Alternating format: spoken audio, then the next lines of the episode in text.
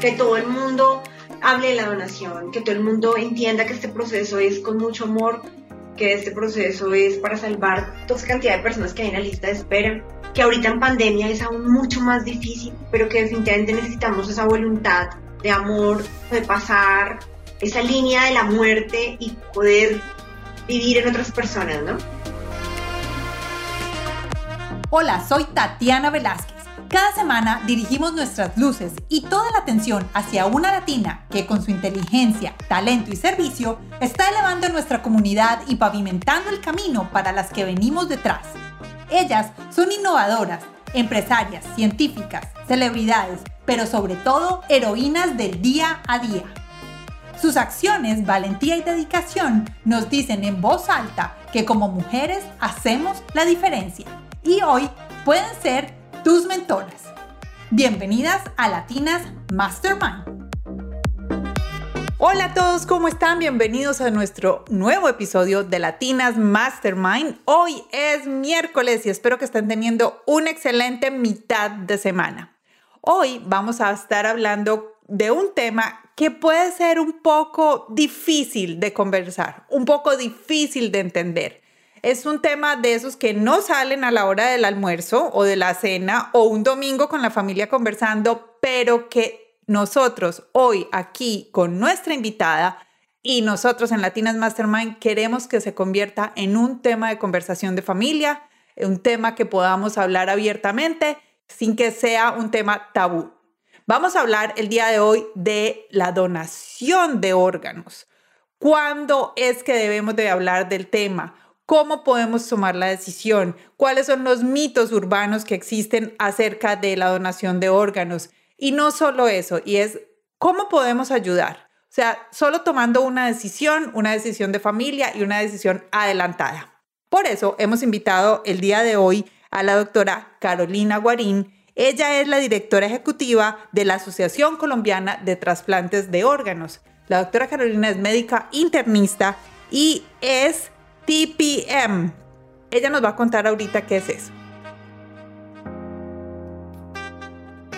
Vamos a darle la bienvenida. Doctora Carolina, muchas gracias por estar aquí hoy en Latinas Mastermind.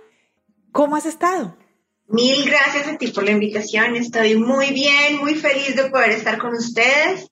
Muy contenta de que hablemos de este tema tan importante como dices tú que definitivamente muestra ese amor por el prójimo, esa voluntad de ayuda que tenemos cuando ya no estamos aquí o cuando estamos en vida, pero tenemos la posibilidad de salvar a algún familiar o alguien compatible con nosotros. Ah, oh, va a ser una de mis primeras preguntas. Aquí en Latinas Mastermind, tú eres una Latina Mastermind porque hoy vienes a enseñarnos, vas a ser nuestra mentora en este tema de donación de órganos. Primero queremos conocerte. Cuéntanos, ¿quién eres tú? Bueno, yo soy Carolina Guarín Villaguán, yo soy médico internista de cuidado intensivo y TPM en trasplantes, que significa coordinadores que buscan procurar órganos para salvar la vida de los pacientes. Digamos que esta especialidad es muy conocida en la formación de trasplantes y donación europea, sobre todo española, y allí es donde nos formamos generalmente, en Europa, en España, en donde logramos, digamos que adquirir una serie de conocimientos y destrezas para identificar de manera temprana el potencial donante y así poder salvar vidas. ¿Qué es procurar? ¿Qué es hacer procurement de un órgano? Procurar es el cuidado, identificación primero y el cuidado de ese órgano para que lo podamos trasplantar, porque no solamente es identificar, sino además mantener ese órgano en las mejores condiciones para poder ser, digamos que, trasplantado en una persona que lo necesite. Mientras procuramos, obviamente, mientras lo mantenemos y lo cuidamos, digamos que podemos hacer trasplantes. Si no hay procuración de órganos, probablemente no logramos que lleguemos a ese trasplante que anhelamos todos. Tú estudiaste medicina general y ¿por qué decidiste estudiar medicina interna y especializarte en este tema de donación de órganos? Ah, es un tema importante y es una situación un poco dura para mí en el momento. Mi papá falleció cuando yo estaba haciendo medicina y empecé a buscar cómo a través de la muerte podríamos ayudar a las personas y digamos que dejar una huella en el mundo, ¿no? En esa época el trasplante en Colombia pues existía porque existe a partir del 2008 aproximadamente, pero nosotros no éramos tan fuertes ni somos tan fuertes en trasplantes y en donación respecto a los, a los europeos. Y ahí comencé a darme cuenta que existía la posibilidad de salvar la vida a través de la muerte, ¿no? Que si fallecíamos, a pesar de que ya no estábamos aquí, podíamos vivir en otras personas. Y me parece súper interesante. Eh, después de sufrir, digamos que esa pérdida tan grande como fue mi papá, empezar a, ayudar a las personas a pesar de que no estuvieran, digamos que vivas, y por medio de la muerte permitir que otras personas vivieran. Así que decidí irme a estudiar en España la procuración de trasplantes y el cuidado intensivo en trasplantes. Y cuando volví a Colombia, fui reclutada por las fuerzas militares para comenzar esa, esa hazaña que para mí es una cosa hermosa y que muchos de nosotros en el equipo de donación y trasplantes lo vivimos como si fuera nuestro, mejor dicho, nuestro hijo, nuestro mejor anhelo y es salvar la vida de las personas. Bueno, esa historia está muy buena porque además lo que dices es, me llevó a, las películas, porque muchas veces nosotros vemos películas, entonces que el reencuentro de una persona que donó un corazón, supongamos, con una persona al que se lo donaron y como la reunir a esa familia, esas dos familias con esa persona, bueno, digamos que es algo un poco más sentimental, es un poco más sentimental. Pero entonces vamos a hablar del tema de la donación de órganos en Colombia. Yo te contaba al principio, antes de comenzar esta conversación contigo, y es que yo vivo en los Estados Unidos y para mí acá ha sido, digamos, muy transparente este tema. Yo vivo acá desde hace 12 años y desde el mismo momento en que yo saqué mi licencia de conducción, en ese mismo formulario, digámoslo así, te preguntan, tú quieres ser donante de órganos y solo haces un chulito y perfecto, eres donante de órganos ya no tienes absolutamente nada más que hacer. Cuéntame cómo es el proceso en Colombia. Bueno, mira, desde el 2016 Colombia tiene una ley que es la 1805 que nos hace presuntos donantes a todos. Es decir, que si en vida nosotros no decimos que no queremos ser donantes, vamos a ser potenciales donantes y así digamos que los estudios que hacemos en las unidades se logran para ser potenciales donantes. O sea que realmente colombiano, que se respete colombiano que es donante. El problema real del proceso de donación en Colombia, digamos que viene multifactorial y realmente no solamente es el decir sí, sino también una serie de, de procesos que se deben cumplir casi que milagrosamente para lograr un donante y un trasplante. Y es ese proceso en el que, digamos que la familia hace una fuerte influencia para lograr hacer esas donaciones.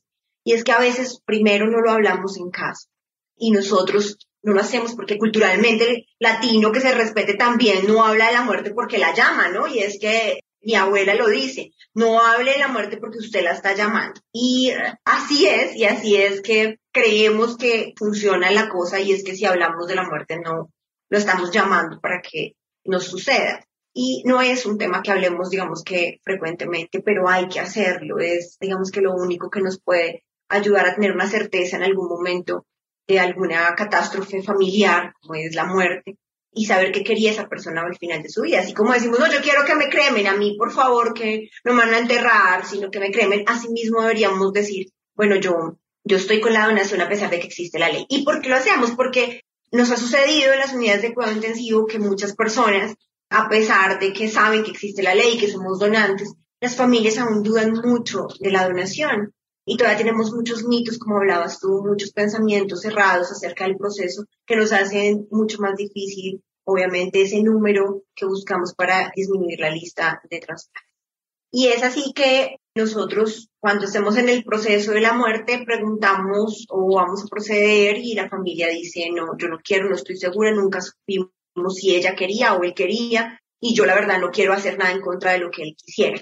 Y por eso la invitación muchas veces es a por favor nos ayuden a hablar de esto en casa, no es normal, no es muy común en las familias latinas, pero debemos hacerlo normal porque estamos vivos y pues vamos a fallecer en algún momento y lo que es claro es que a pesar de que somos donantes y las familias se niegan éticamente los médicos, pues paramos el proceso porque respetamos una decisión familiar claramente y no queremos hacer que ese fase del duelo sea, sea difícil, ¿no? Te voy a hacer una pregunta, o sea, entonces por ley todos los colombianos somos donantes. Así es. O sea que mm, los médicos podrían actuar sin preguntarle a la familia. Así es. ¿Cierto? Pero igual los médicos están preguntando por ética, digámoslo así. Así es. Por respeto a la persona. Bueno, entonces digamos que ahí ganaron un punto. Check. Pero entonces yo creo que ahí estamos perdiendo como sociedad, porque por quedarnos en algo que, a ver, cómo te digo, culturalmente hemos estado criados y estamos viviendo con eso, estamos de pronto perdiendo la posibilidad de ayudar a otra persona que puede vivir con esos órganos de una persona que ya de verdad se fue. Entonces yo creo que eso me da un poquito de doble sentimiento, ¿cierto? Como un sentimiento de responsabilidad social y un sentimiento de, de, familia, digámoslo así.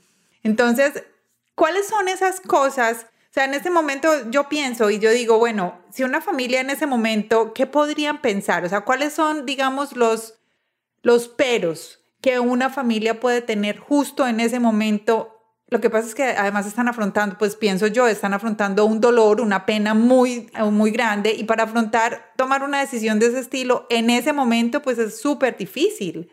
Entonces, ¿cuáles son esas preguntas, digamos, o como esos peros que las familias tienen más comunes? Bueno, yo, yo pienso que hay unos que son miedos y hay otros que son mitos y digamos que algo que, que no es real, pero que ha sido una marca que nos ha dejado una mala comunicación digamos que la primera frase que siempre nos han mostrado, nos han dicho es, eh, yo no sé qué quería él o ella, ¿no? Nunca supe si, si ella quería esto o no quería esto, o él quería esto o no quería esto. Es la primera, ¿no? No supe qué quería. La segunda es, no sé cómo me lo van a entregar, qué tal que me lo desfiguren, ¿no? Es algo que es algo muy frecuente y aquí voy a hacer un pare para que hablemos sobre esto. Y sí, sí. Por favor. Nosotros hacemos las cirugías como si fuesen cirugías en vivo. Volvemos a poner las prótesis que estamos sacando. El cirujano plástico entra, entra el ortopedista. Para nosotros el respeto al donante es 100% importante para nosotros. Esa familia es la familia que está salvando a 55 personas, si es posible. Es la familia más importante, es la persona que vamos a cuidar con nuestro mayor respeto y asimismo lo tratamos en cirugía y entregamos como si fuese una cirugía hecha con la mejor dedicación y obviamente entregándolo de la mejor forma posible para que como agradecimiento a esa familia eh, que está haciendo esa donación para salvar la vida de otras personas. Entonces aquí nos tomamos mucho tiempo para entregarlo de la mejor manera, casi que perfecto a como me lo entregaron.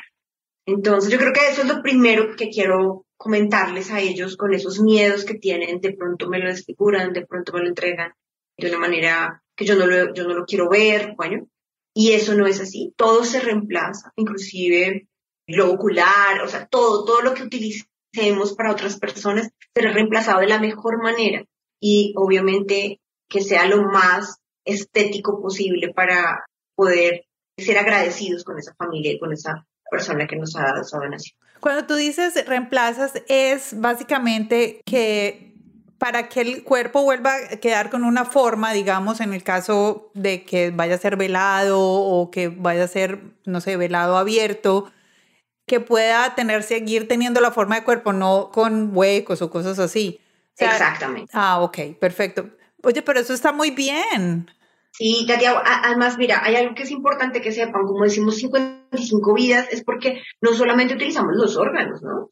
Es que utilizamos piel, utilizamos córnea, utilizamos tendones, utilizamos válvulas cardíacas, utilizamos hueso, ¿sí? Y asimismo, como lo utilizamos, asimismo lo devolvemos con las prótesis que hay específicas para la persona, a las medidas de la persona. Es decir, esto es un trabajo que además lo hacemos con el amor del mundo, porque sabemos que esa persona que es donante está salvando la vida de muchas personas adicionalmente, está mejorando la calidad de vida de muchas otras. Es decir, aquí no solamente nosotros podemos salvar una persona o una vida, estamos ayudando a muchísimas personas, casi que una persona podría salvar 55 vidas. Por eso es la frase, puedes salvar 55 vidas, porque no solamente es el riñón, es el hígado, es el corazón, es el pulmón, es el páncreas, es el intestino. No, no solamente es eso. Es que tú estás donando inclusive el cabello.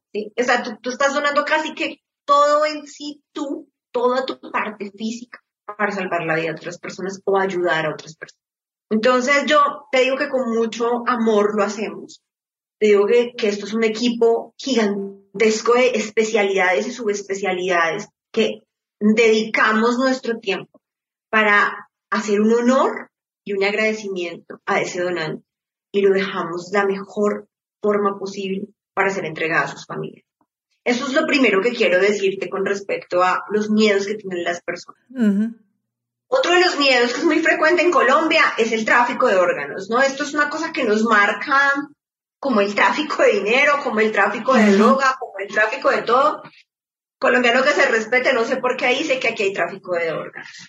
Y es triste porque nunca, o sea, en este, digamos que eh, este proceso, es que es un proceso completamente minucioso y que además quiero que sepan que necesita una serie de exámenes que se llama evaluación del receptor. Para poder recibir un órgano, tú debes tener una serie de exámenes estrictos que sean específicos de compatibilidad con la persona que te va a hacer esa donación. Significa que debe haber una serie de especificaciones genéticas parecidas de esa persona con nosotros para poder ser trasplantada. Por tanto, no cualquier persona que vaya en la calle, ni cualquier persona que diga que quiere ser donante, ni cualquier persona que vayamos a parar en la calle puede donarnos a nosotros. Porque así mismo como nosotros, él puede querer donarnos, nosotros podemos morir por esa donación. Es decir, a nosotros no nos pueden poner un órgano que no sea de la misma especificación genética o compatible con nosotros, porque va a fallecer la persona que lo recibe y probablemente la persona que lo donó no le va a servir nada haber donado. Entonces, eso es otro mito que toca quitar de la cabeza de las personas. Y es, si yo digo que yo soy donante, me van a coger en la calle, me van a sacar el riñón y le van a poner a otra persona. Eso no es posible. Eso no es posible, no existe, no existe la posibilidad. Primero, una cirugía de trasplante requiere por lo menos de dos cirujanos especialistas en trasplante.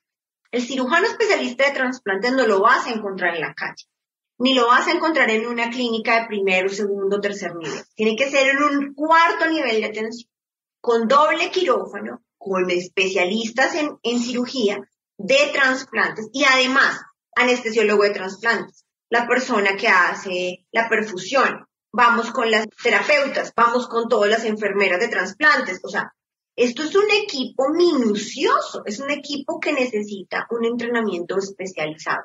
Por tanto, eso no se puede hacer en cualquier lugar, en un garaje, en un motel, en un hotel, en un... Nada de eso. Necesita unas especificaciones para que la persona que dona, si es en vida, sobreviva. O el cadáver, sacarle el órgano y ponérselo al receptor tiene que ser específicamente un especialista con un equipo entrenado en trasplante. O sea que esto no se puede hacer en la calle, en cualquier lugar. Esto es otro mito adicionalmente. Aquí estamos sacando varios mitos. Sí, sí, sí. Entonces no es fácil. Ahora, como te estoy contando, la identificación del donante, o sea, no puede ser cualquiera.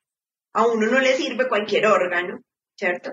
Por tanto, hay que hacerle los estudios al donante. Entonces, no solamente al que recibe, sino al que tú vas a pretender que done ese órgano, tiene que hacerse una serie de exámenes específicos. Es decir, que a la persona que acaba de fallecer se le hacen los exámenes. Y se corre una serie de estudios genéticos y de infecciones y se revisa la lista y hay un software. Y ese software empieza a estudiar las compatibilidades de todas las personas que están en lista, que en Colombia son 3.250 aproximadamente de este año. ¿De este año? Sí. Y adicionalmente, aparte de correr todo esto, se revisa específicamente ese donante, que no tenga ninguna infección, ahora con la pandemia del COVID, que no tenga COVID, que no haya tenido, que no tenga riesgos para podérselo poner a la otra persona. Luego este proceso es casi que un milagro. Es decir, esto no se le hace digamos que a cualquier persona, esto tiene que ser un trabajo conjunto con la parte del estudio del donante, con el estudio del receptor y que se encuentren además. Si ese receptor está en lista y no tiene ninguna patología activa y puede contestar el teléfono inmediatamente y puede llegar a la clínica inmediatamente, se logra el trasplante.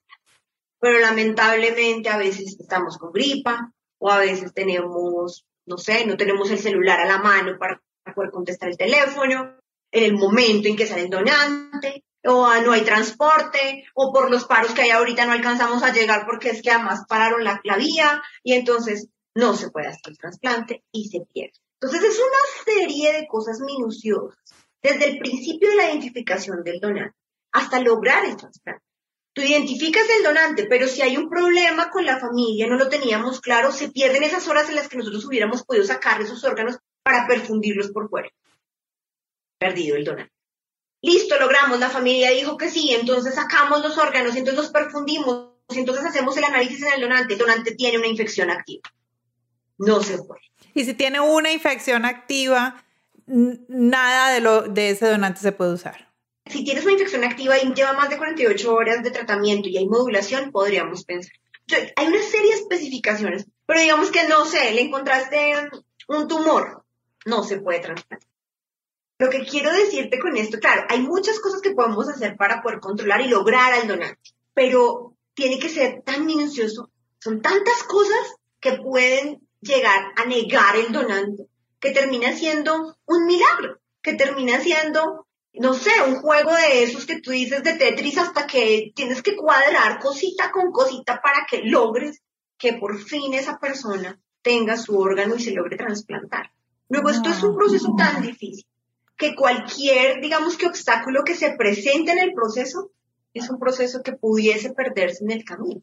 ¿Cuántas personas me dijiste que están esperando un órgano en Colombia? Aproximadamente 3.250 ahorita. Pero, digamos, total acumulación de muchos años o solo en este año esas personas están en lista? No, no, no. Esta lista es una lista que es continua y se va nutriendo, ¿no? Se va nutriendo de las personas que entran después de los estudios. Son acumulados, ¿no? Hay ah. personas que que llevan más tiempo, ¿no?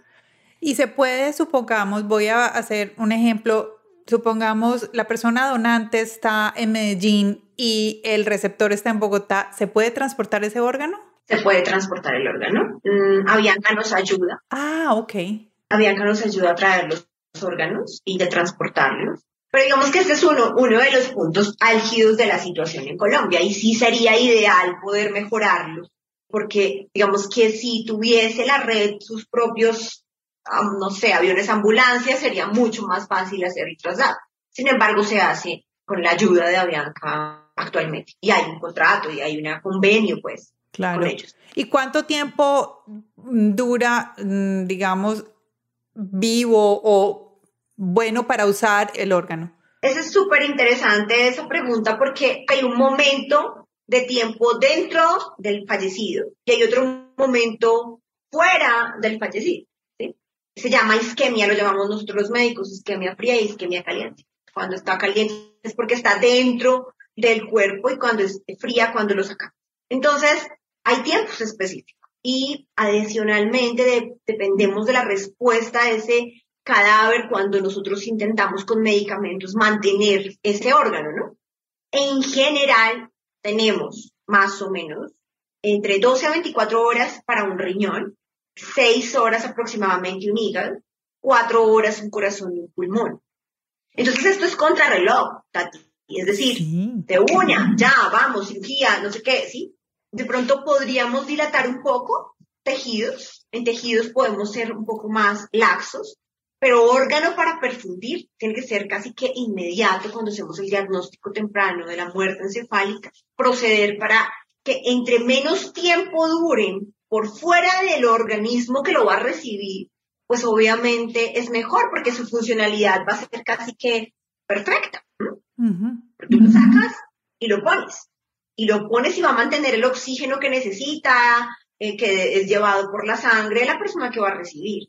Entonces, entre menos tiempo dure por fuera, la funcionalidad es mejor. ¿Cuál es el porcentaje de personas que están ahora donando? O sea, en este momento de los fallecidos de en Colombia, que además, pues por ley todos somos donantes, pero ¿cuántos de esos de verdad se convierten en donantes? Es muy baja, la proporción es 8 por 100 mil habitantes, más o menos. Y es que también, Tati, es importante saber que este proceso lo vuelve a uno, digamos que muy específico, ¿no? Entonces, pues tengo que lograr claramente que haya un trasplante es casi que un milagro, ¿sí? Y por eso hay que mejorar mucho todo el proceso de donación para que lleguemos a esa tasa que queremos todos, ¿no? ¿Y cuál es esa tasa? Pues la tasa que hay en España es casi que 40%. ¿40 por 100 o 100 mil? 100 mil, porque ellos son el top de todos, ¿no? España es el top de los trasplantes y las donaciones.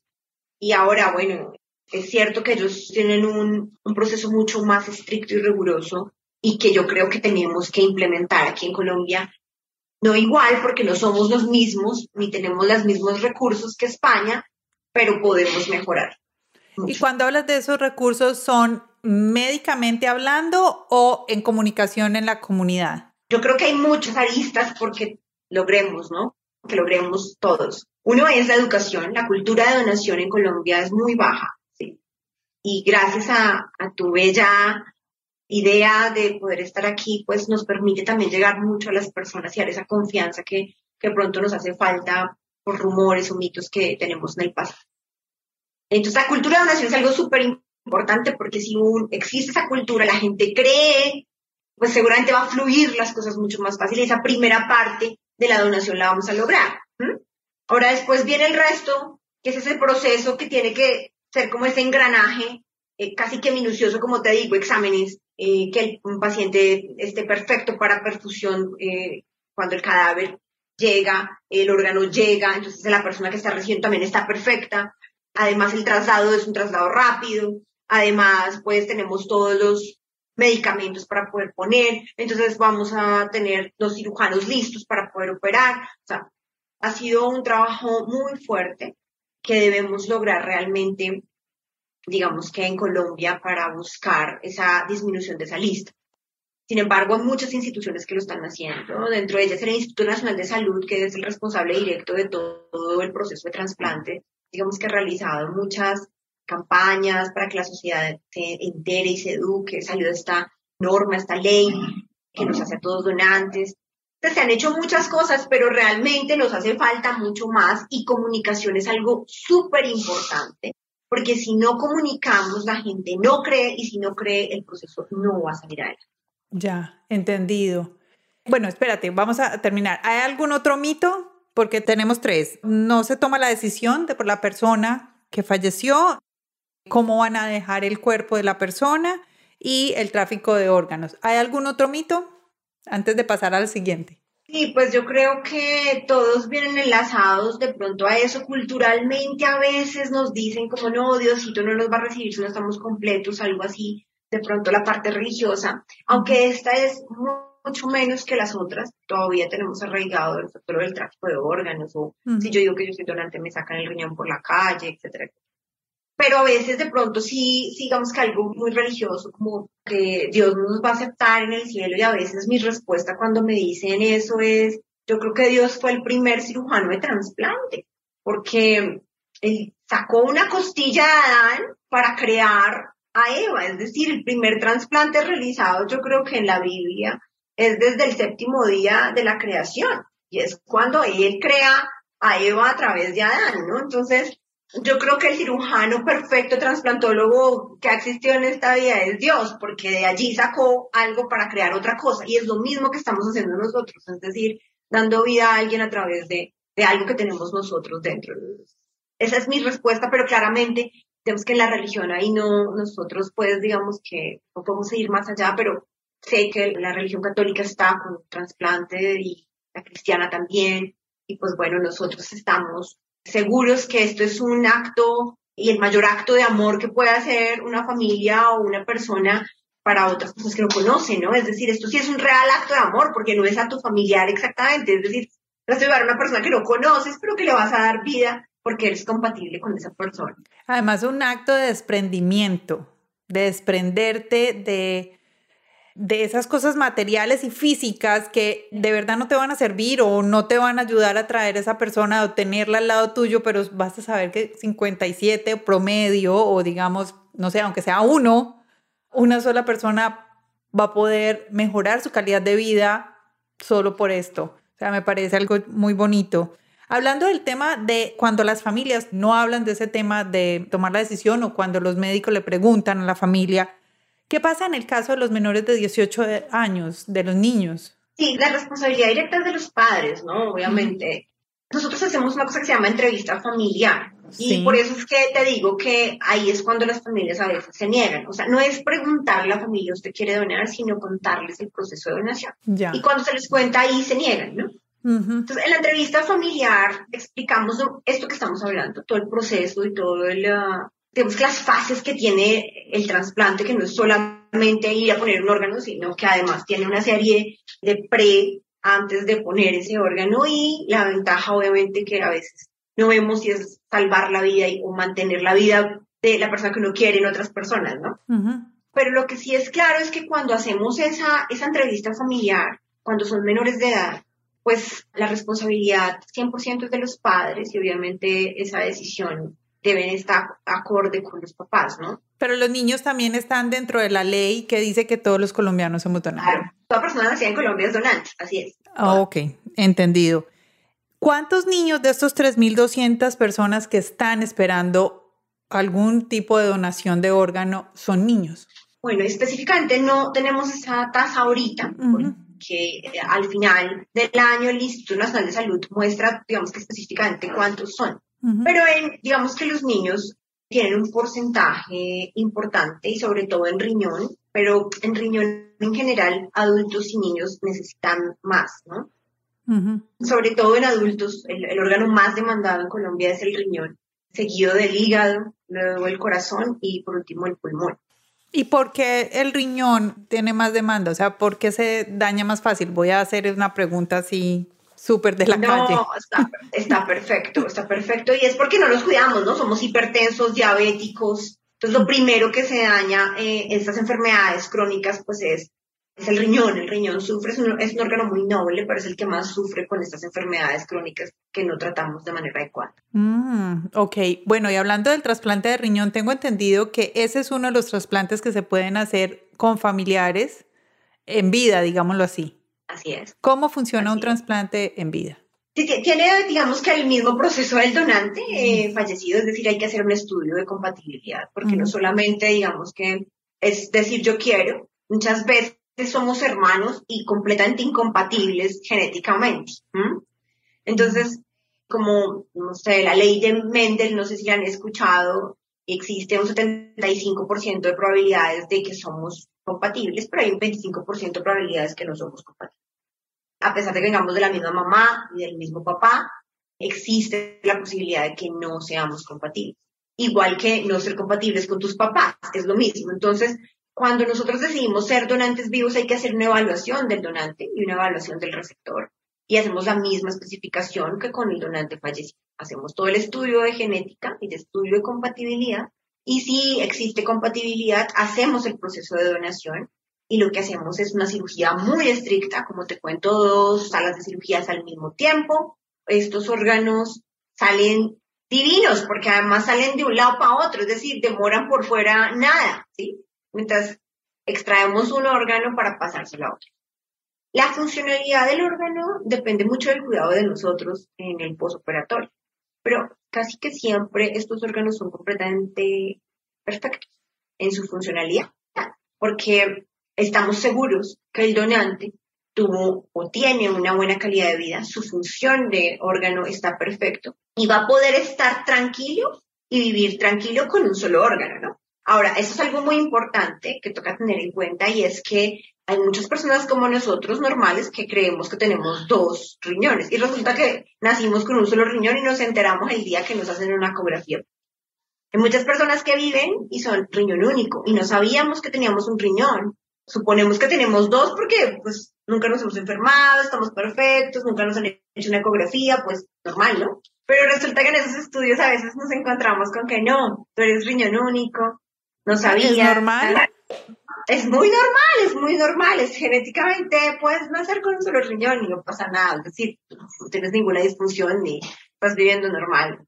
Pero es, es muy frecuente. Hablando de esos mitos, entonces digamos que en este mito del riñón es, no, pero pues yo tengo dos y si nací con dos es porque los necesito los dos. ¿cómo me voy a deshacer de uno? ¿Cómo va a ser mi vida? Digo yo. Pues mira, la respuesta es esta. Muchos andamos en la calle y somos riñón único y no tenemos ni idea, ¿sí?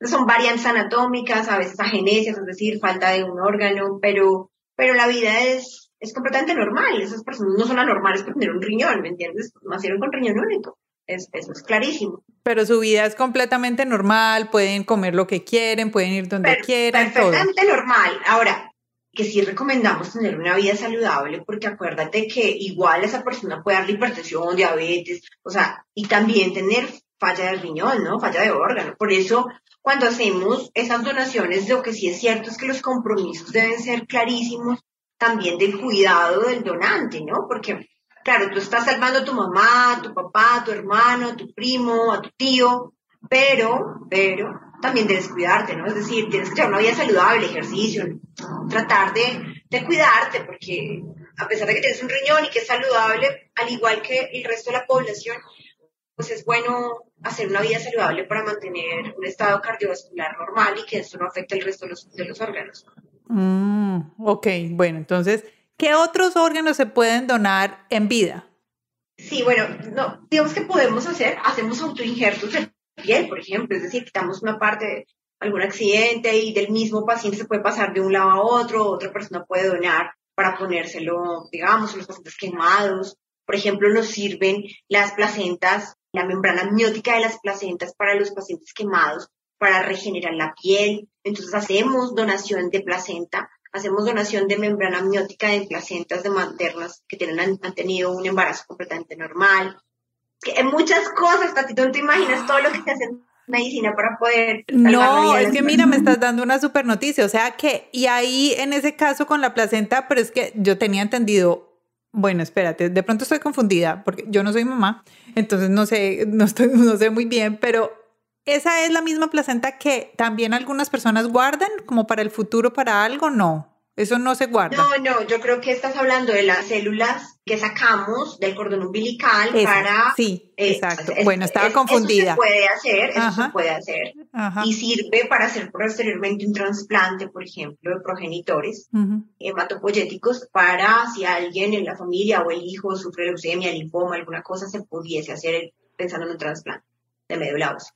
Sin embargo, yo hablo de la membrana que recubre la placenta, que sirve como regeneradora de piel cuando estamos, por ejemplo, con pacientes quemados. Y eso en el hospital o sea, usualmente ya saben y lo guardan y se los entregan a ustedes, o también hay que firmar un papel y decir yo quiero donar mi placenta. Claro, claro, claro. Todo también hay que, necesita consentimiento. Pero hay un proceso específico montado que se llama recolección de membrana amniótica y cuando las maternas están en parto se les avisa, se les dice, mira, esto serviría, estás de acuerdo, ¿no? Sí, listo, y firman su consentimiento y que podemos utilizar y hacemos un proceso con, obviamente, los bancos de tejido para que vengan, limpien esa placenta, se la lleven, le quiten todo el... Por eso eso queda espectacular. Un segundo, eso, ¿y ese consentimiento se hace en medio del el parto o puede ser antes? Porque yo me imagino que con ese dolor... No, no, se hace realmente en los pre, ¿no? Antes de que tú tengas tu bebé, probablemente en los últimos, en el último trimestre del embarazo, se le habla del proceso. En el hospital lo hacemos frecuentemente y lo que hacemos es recolectar las membranas amnióticas para los pacientes eh, quemados. También podemos extraer una porción del hígado para ponérselo a un niño. Es muy frecuente que hagamos trasplantes de hígado de padres a hijos o de, personas adultas a, a, niños. Es muy frecuente también y así salvamos la vida de un niño. ¿Qué más te cuento? No, yo creo que es que hay mucho, hay mucho, Tati córnea, piel, hueso, como te decía, válvulas cardíacas, arterias, venas. Hemos dicho, nosotros pudiésemos hacer muchas cosas con la donación y podemos hacer, pero definitivamente necesitamos esa ayuda y ese compromiso y esa voluntad de las personas para colaborar. Para colaborarnos. Bueno, ya estamos más o menos terminando, pero yo quiero que tú como especialista, que le estás hablando a unas mujeres que nos están escuchando el día de hoy, queremos, como lo dije al principio, quiero que este tema se vuelva un tema sin tabús, sin pensar en que la muerte la estamos llamando. Quiero que sea un tema de domingo en la, en la mesa. Bueno, no en la mesa, de domingo en la sala vamos a sentarnos y vamos a hablar de este tema. ¿Cómo recomiendan ustedes comenzar esta conversación? Tati, yo creo que debemos hacerla muy normal, ¿no? O sea, debemos hablar como, bueno, yo creo que pues en algún momento me va a morir, cualquier cosa, si yo me muero, pues, Tati, por favor, yo quiero donar lo que se pueda para ayudar a las personas. Punto. Yo creo que no hay que ser ni siquiera hacer muchas cosas. ¿Tú qué piensas? ¿Tú qué quisieras cuando, cuando falleces? Entonces, que sea algo muy normal. Yo soy donante 100% y creo que mi familia toda cercana, todos saben, yo digo, donen todo, todo lo que sirva y a mí me creman, por favor. Muchas gracias. Esa es mi decisión, ya, y está hecha. Pero entonces, ahí me gustaría, porque si tú tienes, digamos, unos familiares que están en, no están de acuerdo con tu decisión, ¿podrías firmar algo y dejarlo en algún sitio? Sí, sí, claramente sí, pero lo principal es que la familia sepa lo que tú quieres, porque es que cuando, digamos que cuando nosotros fallecemos, se hace respetar el derecho de tu opinión o de lo que tú querías, por más que mi mamá no quiera. Si yo ya había hablado de esto, la pregunta es, ¿ella habló en vida de esto? Sí, dijo que sí, Carolina dijo que sí. Entonces se respeta la decisión de Carolina, a pesar de que mi abuelita diga que yo no estoy de acuerdo con Carolina, ¿sí? Entonces, primero es que la familia sepa qué quiere uno. Lo segundo, y para estar, digamos que un poco más tranquilos, por si existe alguno que diga, no, yo no, yo no voy a dejar que usted le haga nada cuando usted muerto, sí, por ejemplo.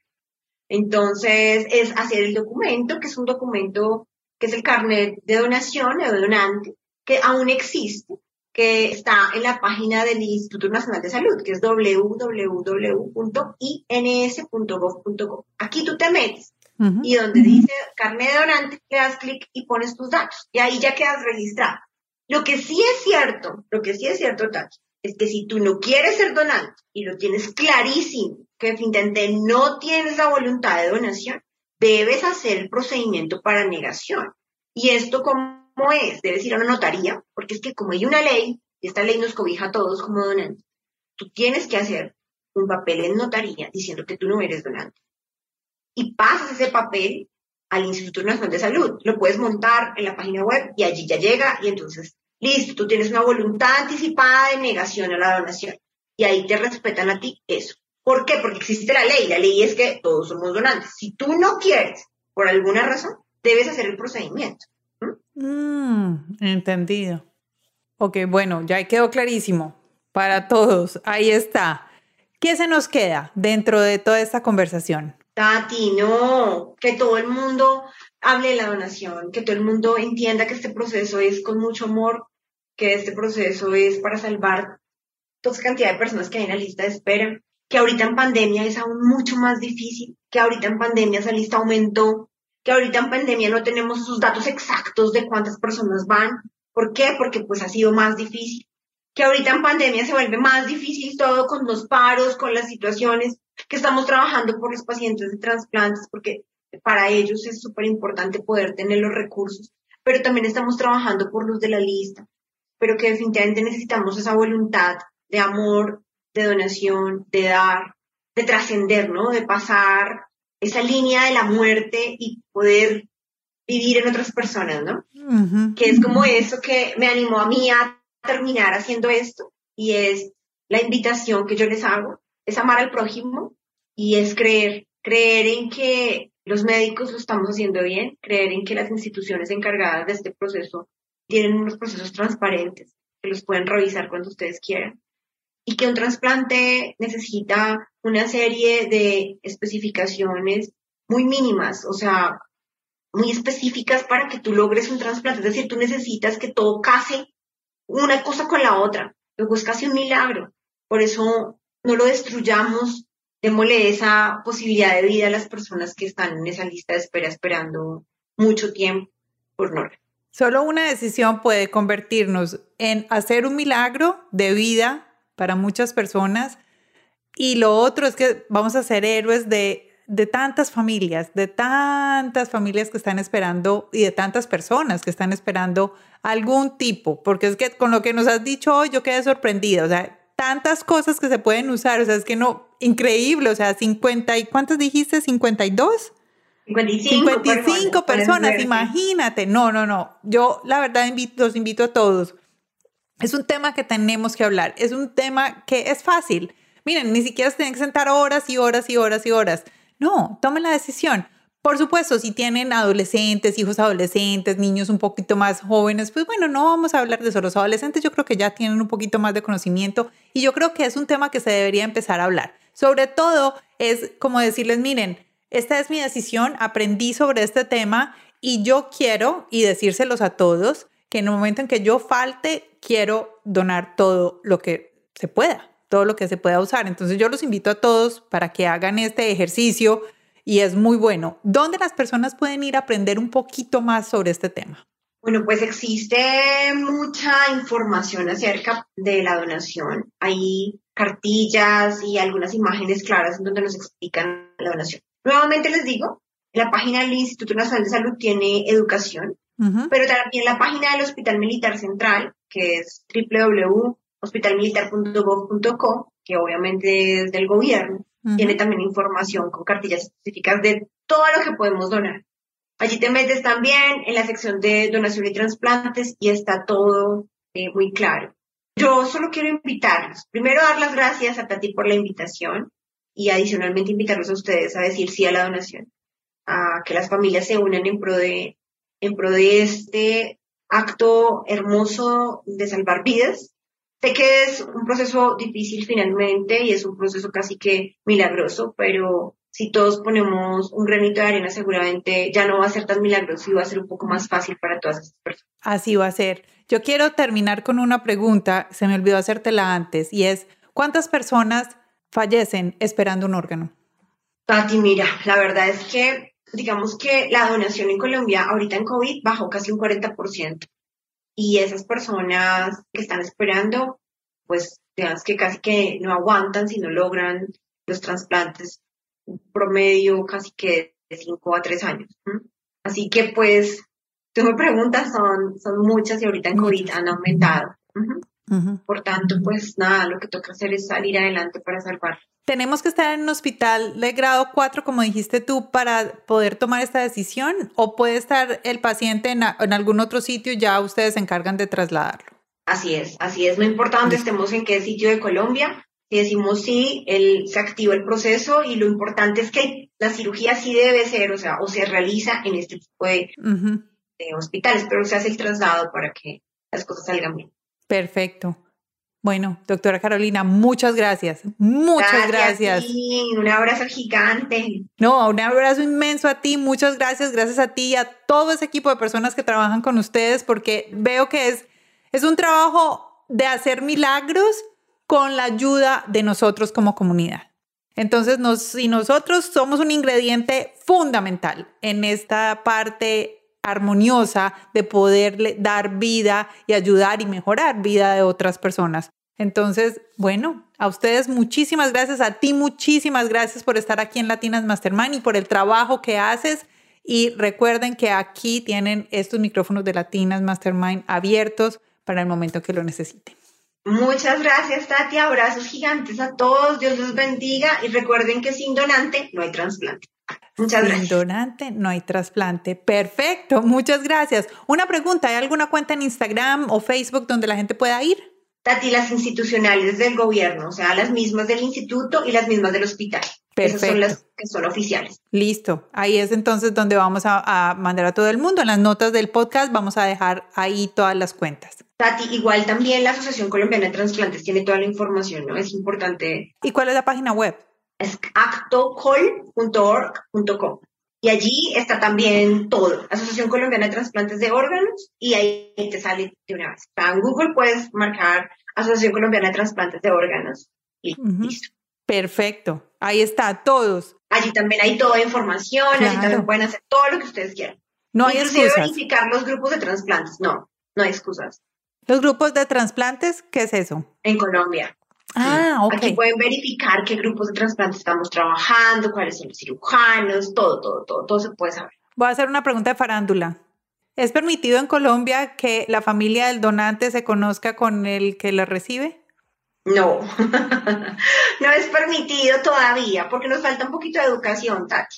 Sí. a veces pretendemos, digamos, que esa persona nos ha sucedido, ¿no? Esté todo el tiempo con la familia del donante cuando se conocían. ¿Por qué? Porque tú tienes el corazón, a veces bien plata, a veces, bueno, aún se tergiversan muchas cosas y por eso todavía no estamos listos los colombianos para conocernos cara a cara. Pero en algún día yo creo que lo lograremos cuando tengamos esta educación que te digo que que estamos buscando. Perfecto, así, así va a ser. Y vamos a poder hacer una de esas hermosas películas que vemos en que se conectan todos unos con otros. bueno, nos hemos despedido más que un circo. ¿Qué es esto? Sí. pero estamos pero mucho se despide, no se quiere ir. No nos queremos ir, no nos queremos ir, pero ya estamos, ya estamos al tope. Muchísimas gracias, doctora Carolina. A todos ustedes, muchas gracias por habernos acompañado el día de hoy. De verdad que este es un tema muy importante y no solo pues para la sociedad colombiana y para la sociedad del mundo, o sea, donde nos estés escuchando, si no estás haciendo parte del grupo de donantes, busquen su grupo de donación, cómo pueden hacerse donantes, dentro del país en que se encuentren, porque yo sé que muchos nos están escuchando fuera de Colombia y fuera de los Estados Unidos, que es donde yo estoy. Aquí en los Estados Unidos básicamente es en el momento en que sacas tu identificación, te preguntan y haces un chulito y listo. Es lo único que tienes que hacer. Entonces es muy fácil. A todos ustedes, muchas gracias por habernos escuchado. Nos escuchamos el próximo lunes aquí en Latinas Mastermind. Y la doctora Carolina, muchas gracias por estar aquí. A ustedes. Bye. Chao, que estén muy bien.